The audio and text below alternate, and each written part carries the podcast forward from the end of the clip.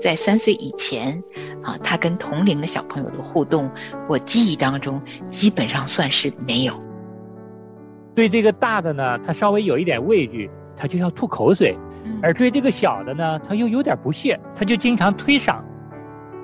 那我觉得一个母亲，她内心深处的平安与盼望，是给孩子的一个极大的礼物。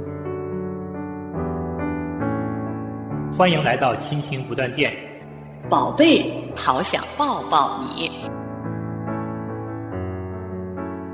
亲情的家人们好，我是安好，欢迎大家收听我们这一期的《宝贝，好想抱抱你》。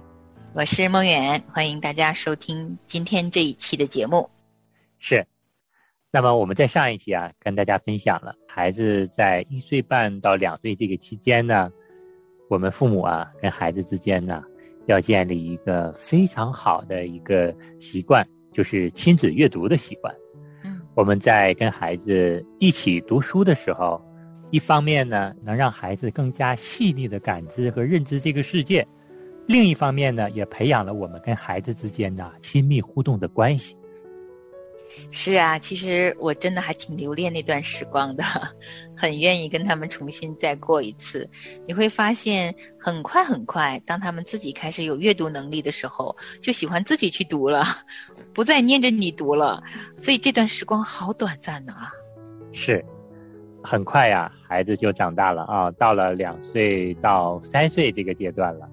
我们会发现，他不仅仅跟我们家庭的各个成员之间哈，已经有了一个很好的一个互动的关系了。他的交际关系呢，也在不断的向外扩展。嗯，他们开始有了自己的小伙伴了。是的，而且他们挺愿意在一起的。可是起初都不太顺利。我不知道你们家两个孩子交第一个朋友是否顺利哈？我们家那两个呢，嗯，各有千秋，有一个是非常不顺利。嗯。刚才我也问到了啊，我们家这两个孩子呢，实际上呢，性格还真的是挺外向的，都挺愿意交朋友的。但是起初，当他们开始接触自己的小伙伴的时候呢，都有一些腼腆啊。我的女儿呢，当她见到她的这些小朋友们的时候啊，起初她融进这个小朋友的交际圈子呀，相对来说慢一些。但是她没有什么过激的行为，她就是安安静静的在观察。然后观察一段时间之后呢，看其他的小朋友主动递过来一个玩具啊，啊，主动过来拉拉他的手啊，哎，他适应过来之后呢，很快的就跟其他的小朋友们在一起玩了。熟悉之后呢，就玩的非常好了呀，几乎就是每天呢都跟我们说，我要下楼，我要找我的小朋友们，我要给他们分享一些我的玩具，分享一些我的食物，分享我的几本书，就开始念念不忘了。而到了我们家老二啊，我儿子的时候呢。他接触小朋友呢，也是有腼腆的情绪，但是除了腼腆的情绪之外呢，他还有一点紧张。然后过了很长时间，他才接纳了他身边的这些朋友。还好用了“接纳”两个字哦，那就意味着他起初是排斥他的这些朋友的。在他的朋友中呢，有一个小女孩，有一个小男孩。女孩比他大了一个月，而这个男孩呢，比他小了四个月。啊，在跟这两个小伙伴在一起玩的时候呢，他就把他自己啊非常强势的这种性格就表现出来了哈。嗯，对这个大的呢，他稍微有一点畏惧，他就要吐口水；而对这个小的呢，他又有点不屑，他就经常推搡这个小弟弟。嗯。这也是个过程哈，是，呃，男孩子嘛，他们可能有时候表达情绪就比较直接，啊，但是他们如果交了朋友，也是好朋友，可以一起玩，他们会非常非常开心。是，那现在在在一起玩的时候呢，起初刚开始见面的紧张啊、吐口水啊、推搡啊，行为基本上就没有了，也能够玩得很好了。几个小朋友啊，彼此之间分享玩具呀，彼此手拉手在草地上跑一跑啊，这都是非常顺畅的一件事情了。那现在呢？几个小朋友约好出去玩之前呢，我们就问他：“你今天要出去找谁玩啊？”哦，他说：“我要找可儿姐姐，我要找乐乐弟弟。”所以说呢，也开始心心念念的啊，想着他自己的这些朋友了。嗯。就是两岁以后，他们真的也到了可以去交朋友的一个好的年纪啊。他们用他们的方式啊，可以一起共享玩具啊，一起你追我打的啊。可能男孩子在一起，偶尔可能还要动动手，但是他们那种动手也是友好之间，相互能够用身体跟身体较较力呀，来交朋友的。很多的时候，可能也要我们刻意提供一些机会给他们，对，让他们能有非常快乐的相处的时光。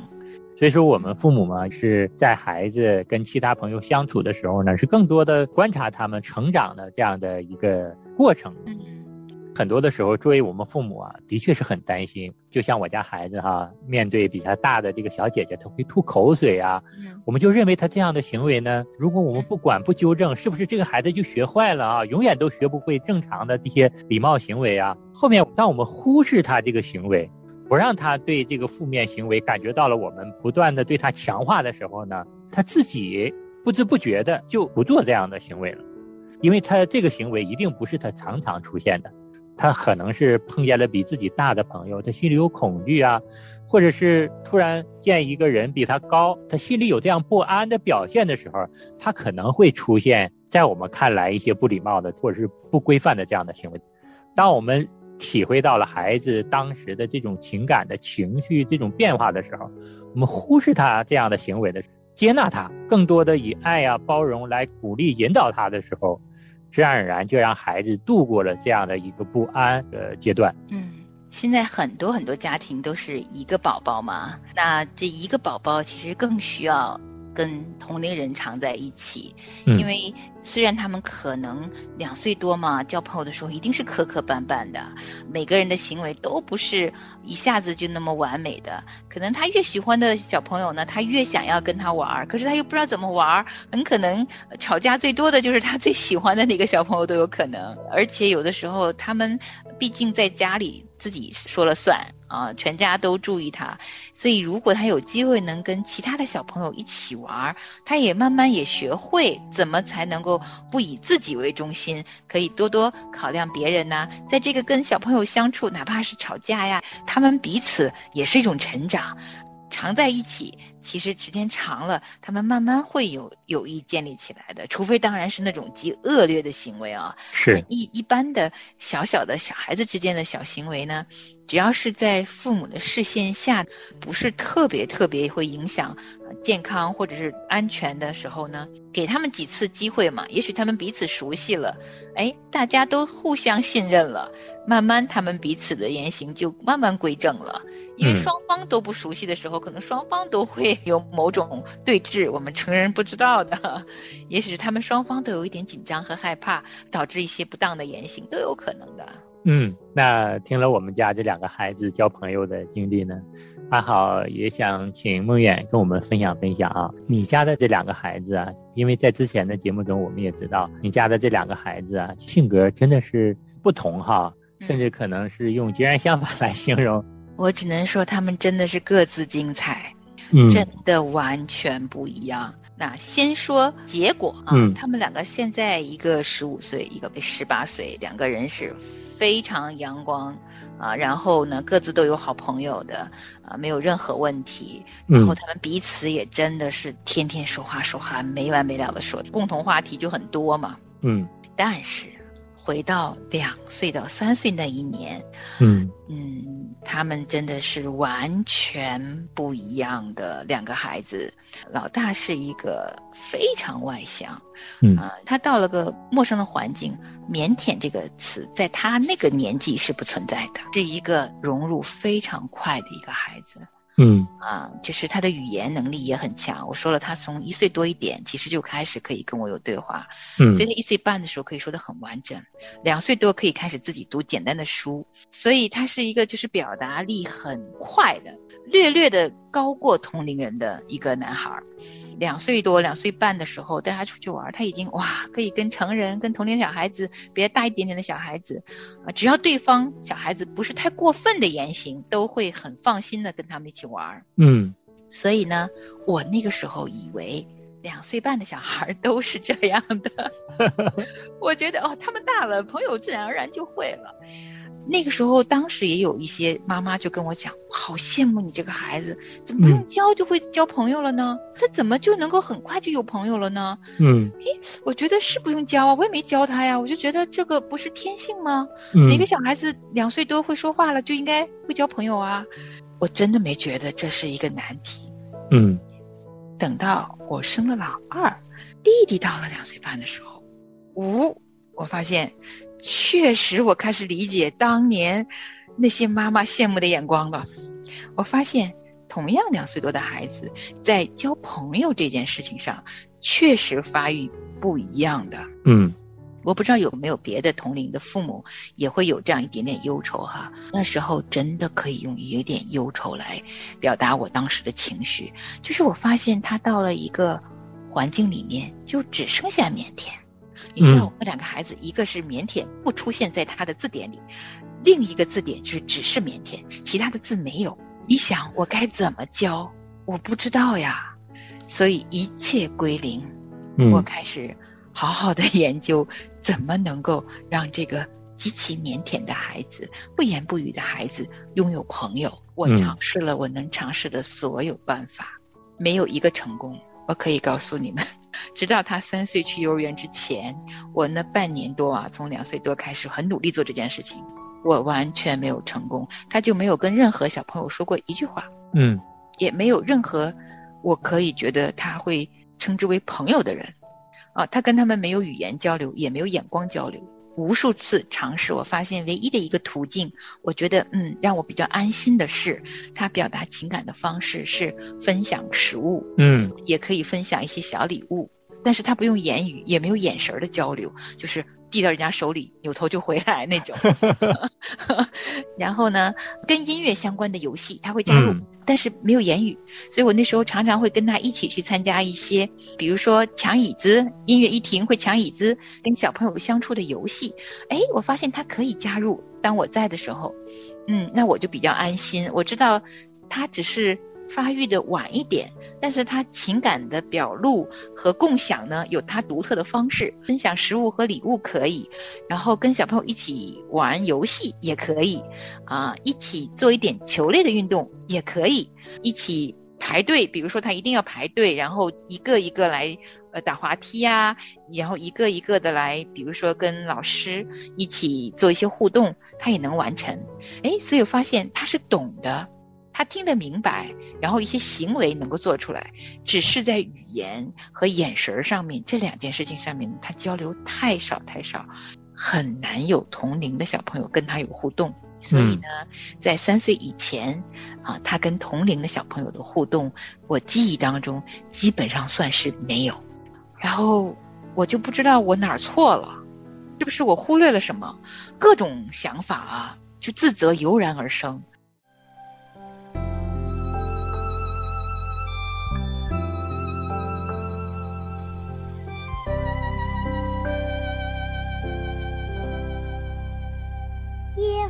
花在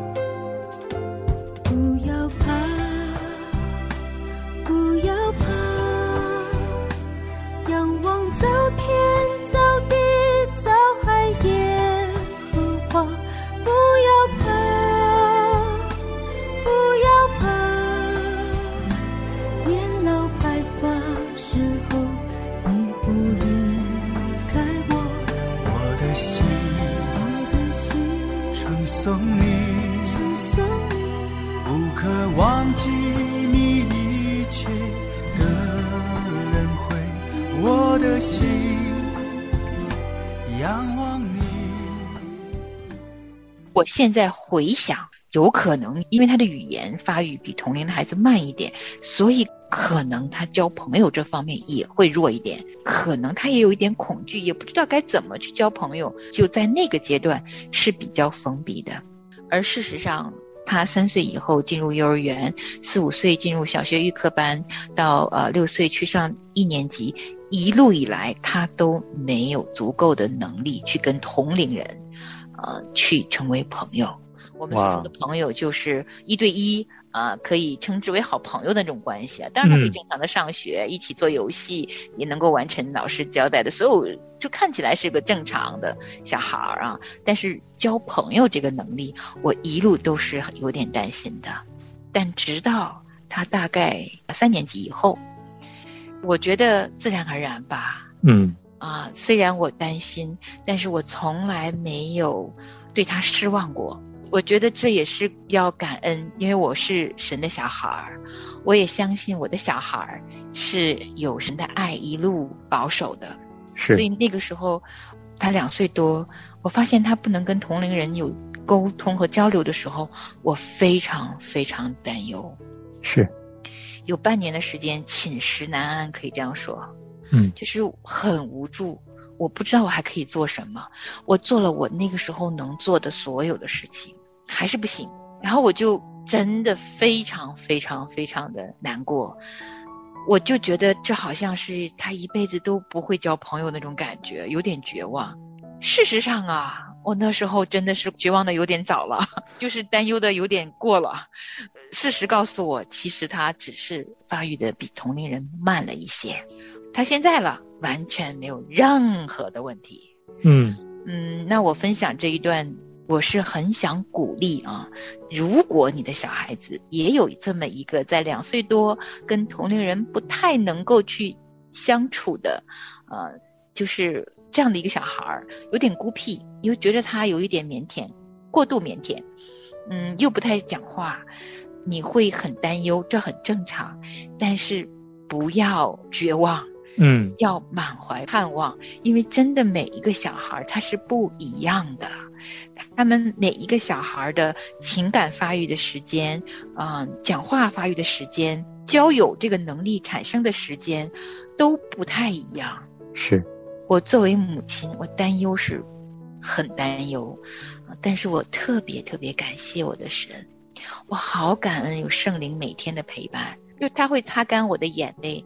圣灵也会随时随处给我一些教导和安慰，然后也最最大的一个礼物，你知道是什么吗？嗯，就是盼望，这是圣灵给的。我知道人在绝望的时候自己生不出来的，我知道我那时候能够拥有的对他未来的所有的盼望，都是在基督耶稣里生出来的。是，嗯，那种平安是从心灵深处极深之处。生出来的就是外界夺不走的一种平安，是从圣灵来的平安，所以有半年寝食难安，真的寝食难安，就真的睡不着啊。之后我就比较平安了。那我觉得一个母亲，她内心深处的这种平安与盼望，是给孩子的一个极大的礼物。因为我的言语和我所有的鼓励，就自然而然会生出来。对，虽然他依然还是那个样子，但是我每次还是会鼓励他，然后鼓励之后我就不会有失望，因为里边的平安和盼望已经充满了，所以圣灵也会帮助我一次又一次的坚持，持之不断的鼓励一个孩子向外去交朋友，是一件挺不容易的事情，因为我们会灰心的。对，我为此非常非常感谢我的神，就无数次都是他给了我盼望。给了我力量，我为此真的啊很感恩。在最难的时候，圣灵给了我平安。当然，我们人包括父母，即便在他两三岁的时候度过平安了，在他未来的岁月里面，总还会遇见自己有点无能为力的时候，或是这样，或是那样。养育儿女，我觉得总是会遇到难处的。那在那一段时光里面，是我的神帮助了我度过去了。嗯。真的是能够体会梦魇的心情啊，因为这两个孩子在两到三岁的时候啊，表现出来的截然不同的状态哈，一个是非常外向，不管是跟哪个小朋友，甚至是跟成人都能够很好的交流啊，而另外一个居然是安安静静的。嗯，其实我现在能够想象到你当时的那个心情哈。因为你在前一个孩子上积累的经验，在第二个孩子上完全用不上，完全用不上。而且更糟糕的光景呢，是那个时候周围的声音太多了。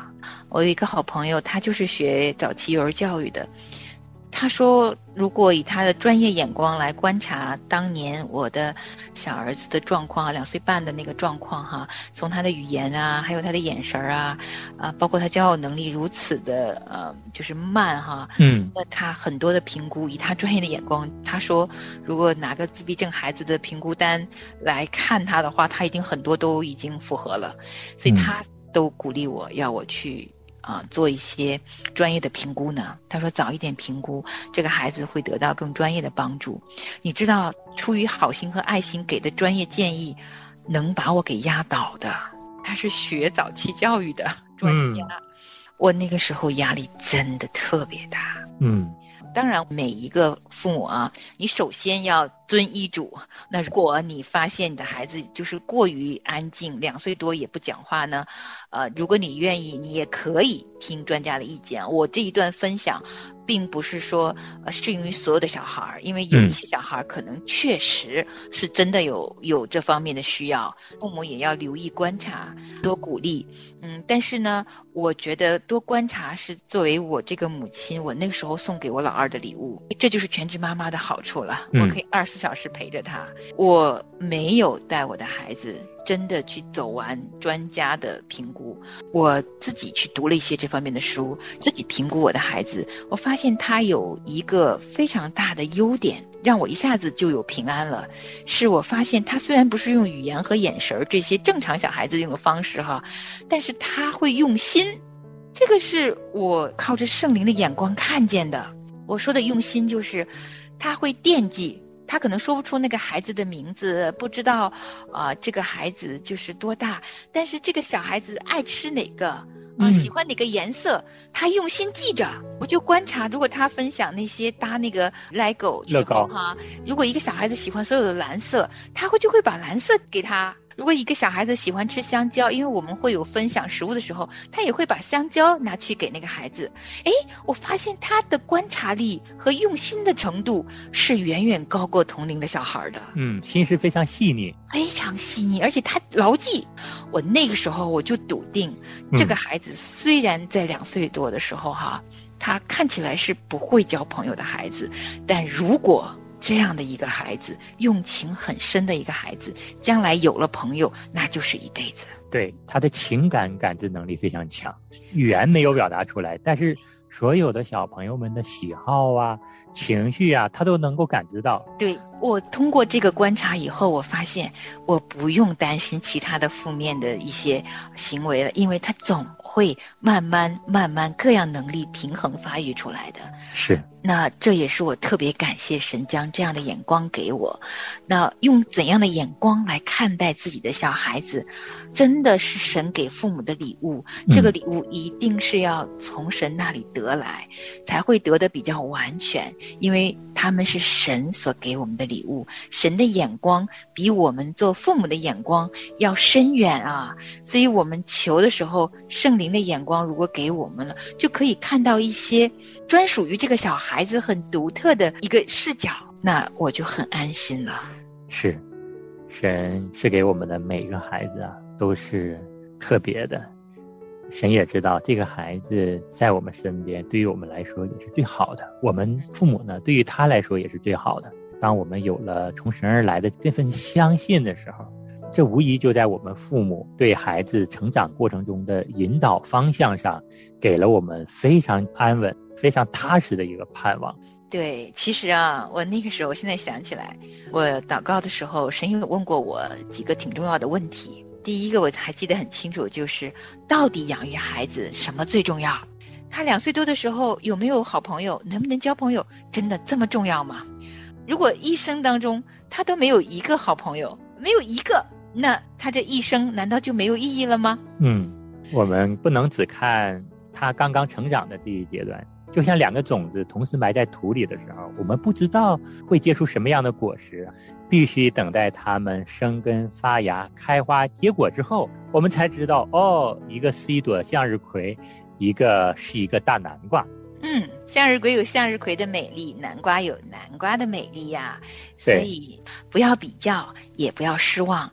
好好抱抱你的小孩儿，无论他是怎样的一颗种子，我们陪着他一起向下扎根，一起向上成长，也看着他未来可以结出硕果累累呀。是的。其实我作为母亲养育幼儿的时候呢，那段时光对我来说，我最需要克服的就是失望和对自己的一种否认。我想人生很长，我们不要在他两岁多的时候，因着他一些可能有些负面行为啊，就苛责；也不要有一些他的一些发育的缓慢，我们就会失望，甚至于为这孩子过早。定下结论，是因为他的人生才刚刚开始，要敞开式的给他一个勇敢、开心，然后充满盼望的这样一条路。人生最最重要的到底是什么呢？诚然是他晓得神爱他，而他也能爱神。是的，那好，我们这一期啊就跟大家分享到这儿。我们下一期是宝贝好想抱抱你的最后一期，希望我们的听众朋友们继续坚持收听我们的节目。我们下期同一时间再见。好，我们下期见。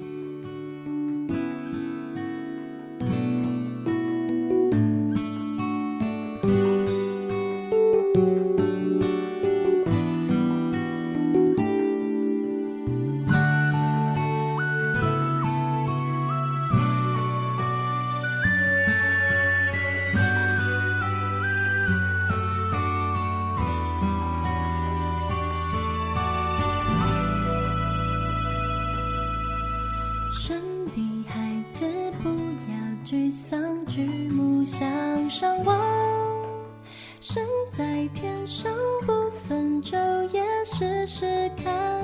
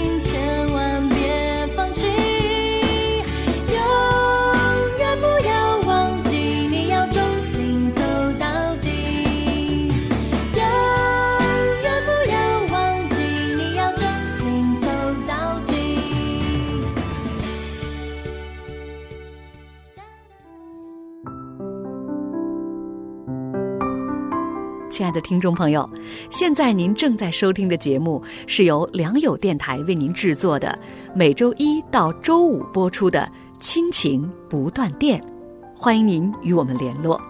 我们的电子邮箱地址是 q i n q i n g at l i a n g y o u dot n e t，就是亲情在良友网。感谢您收听我们今天的节目。愿上帝赐福给您和您的家人，我们下次节目再会。